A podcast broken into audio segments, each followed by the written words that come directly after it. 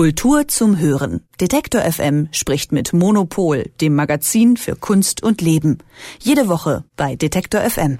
Lack und Leder, Ketten, Nieten, glänzende Overknee-Stiefel und viel nackte Haut. Was früher der Dresscode für Nachtclubs war, auf Kinky-Partys dominiert, bekommen wir heute in jedem H&M, ja, einfach zum auf der Straße tragen.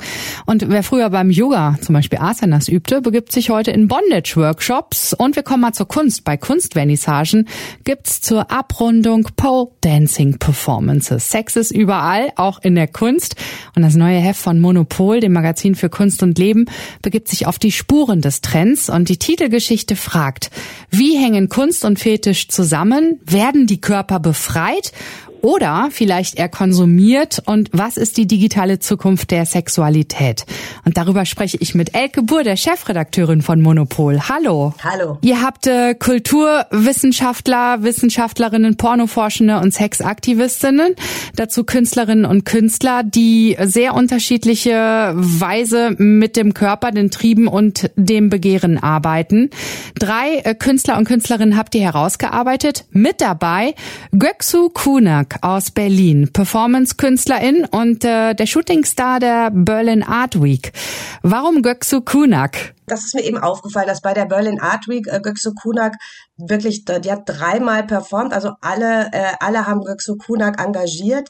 Ähm, und äh, ich fand ähm, die Performance ist sehr äh, interessant, weil Göksu Kunak spricht vom Körper als Skulptur. Und ähm, da war dann halt diese ähm, Pole-Dancerin, dann waren da so Bodybuilderinnen, die, von denen man ähm, nicht so richtig wusste, die wirkten sehr androgyn, sind das Männer, sind das Frauen, dann gab es äh, transsexuelle äh, TänzerInnen.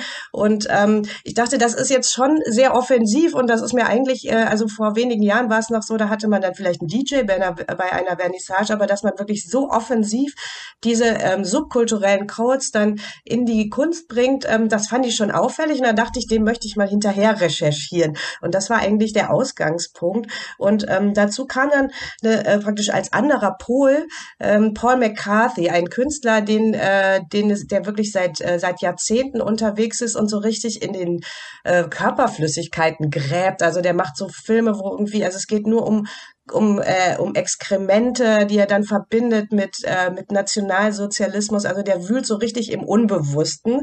Also wirklich sehr, sehr abstoßend und aber auch total spannend, weil es äh, wirklich darum geht, es gibt halt diese ganzen finsteren Triebe auch. Es gibt, äh, ähm, es gibt ja, es gibt das Böse im Menschen, wo kommt das eigentlich her und so. Und ich fand das sehr interessant, das so gegenüberzustellen und dann halt ähm, in der Mitte mal zu schauen, auch einfach, wie ändert sich äh, wirklich gerade der Status der Sexualität in der Öffentlichkeit. Weil es gibt ja auch zum Beispiel so eine, also es gibt diese ganze sexpositive Bewegung, die ja in Berlin auch sehr stark und sehr offensichtlich ist.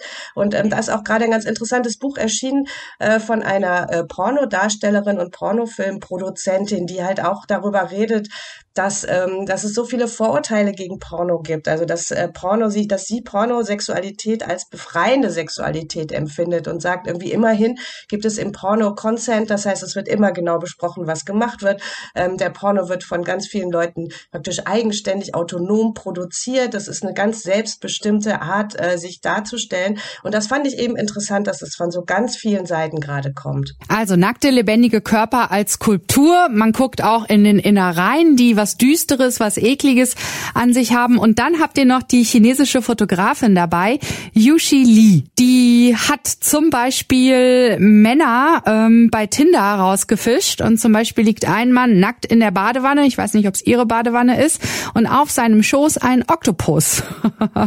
das sorgt für Belustigung auch irgendwie. Auf jeden Fall. Also das ist halt eine Fotoserie, wo Yushi Li dieses traditionelle Verhältnis von äh, Mann ist angezogen und guckt auf die nackte Frau, was wir in der Kunstgeschichte Geschichte sehr viel haben, einfach umdreht. Ähm, und daran sieht man auch, ähm, also du sagst, es ist lustig und es stimmt, es ist lustig. Also äh, eine nackte Frau ist ja nicht automatisch lustig. Äh, auch selbst mit einem Oktopus auf dem Geschlechtsteil wäre sie wahrscheinlich immer noch nicht lustig, sondern sind wir ja gewohnt, dass äh, das ist dann vielleicht erotisch oder ist es ästhetisch oder was auch immer. Und bei Männern ist das lustig und man fragt sich halt so ein bisschen, warum? Warum ist es eigentlich so schwierig ähm, zu zeigen, wie eine angezogene Frau auf einen nackten Mann blickt? Und das ist aber gerade interessant, weil das zeigt ja diese Diskrepanz, die wir haben in unseren Sehgewohnheiten.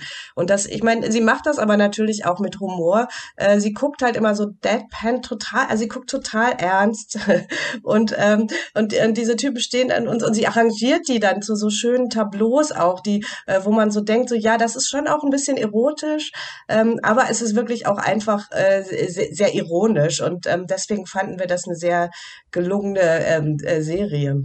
Ja, auf jeden Fall beeindruckende Bilder. Der Blick bleibt da hängen. Und ähm, dann gehen wir mal weiter zum nächsten Thema, was wir im neuen Heft in der November-Ausgabe von Monopol finden.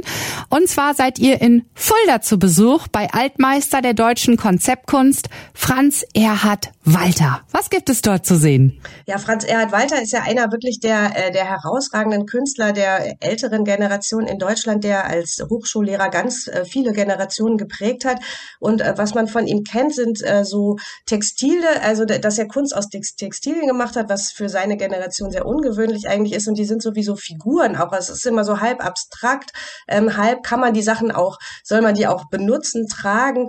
Und ähm, der hat jetzt gerade, der Fulda ist seine Heimatstadt und äh, da hat er ein eigenes Museum aufgebaut. Und äh, meine Kollegin Saskia Trebing hat sich das da angeschaut und war auch in seinem Atelier, hat mit ihm gesprochen. Und das Interessante ist, dass er jetzt gerade auch im November zum Beispiel bei der der Performer in New York, was halt eine ganz große Performance-Biennale ist, auch ausstellt und mit dabei ist und so wirklich gerade wieder ähm, in sein, wirklich in, in hohem Alter äh, nochmal ganz äh, loslegt. Schön. Und dann noch ein weiterer Blick nach Köln, denn die Art Cologne steht an und äh, ihr habt im neuen Heft einen Wegweiser. Ja, wir haben die Highlights der Art Cologne herausgesucht. Es gibt äh, zum Beispiel die Preisverleihung an Francis Alice, äh, der dort ähm, einen Preis bekommt. Es gibt außerdem natürlich die, was die, was die Galerien zeigen. Und wir haben so ein bisschen geguckt, wer sind eigentlich die Newcomer auch auf der, auf der Messe. Und äh, wenn dann die Art Cologne wirklich stattfindet im November, dann sprechen wir uns auf jeden Fall auch nochmal und dann sage ich, wie es geworden ist. Ein bisschen Zeit ist bis dahin ja noch.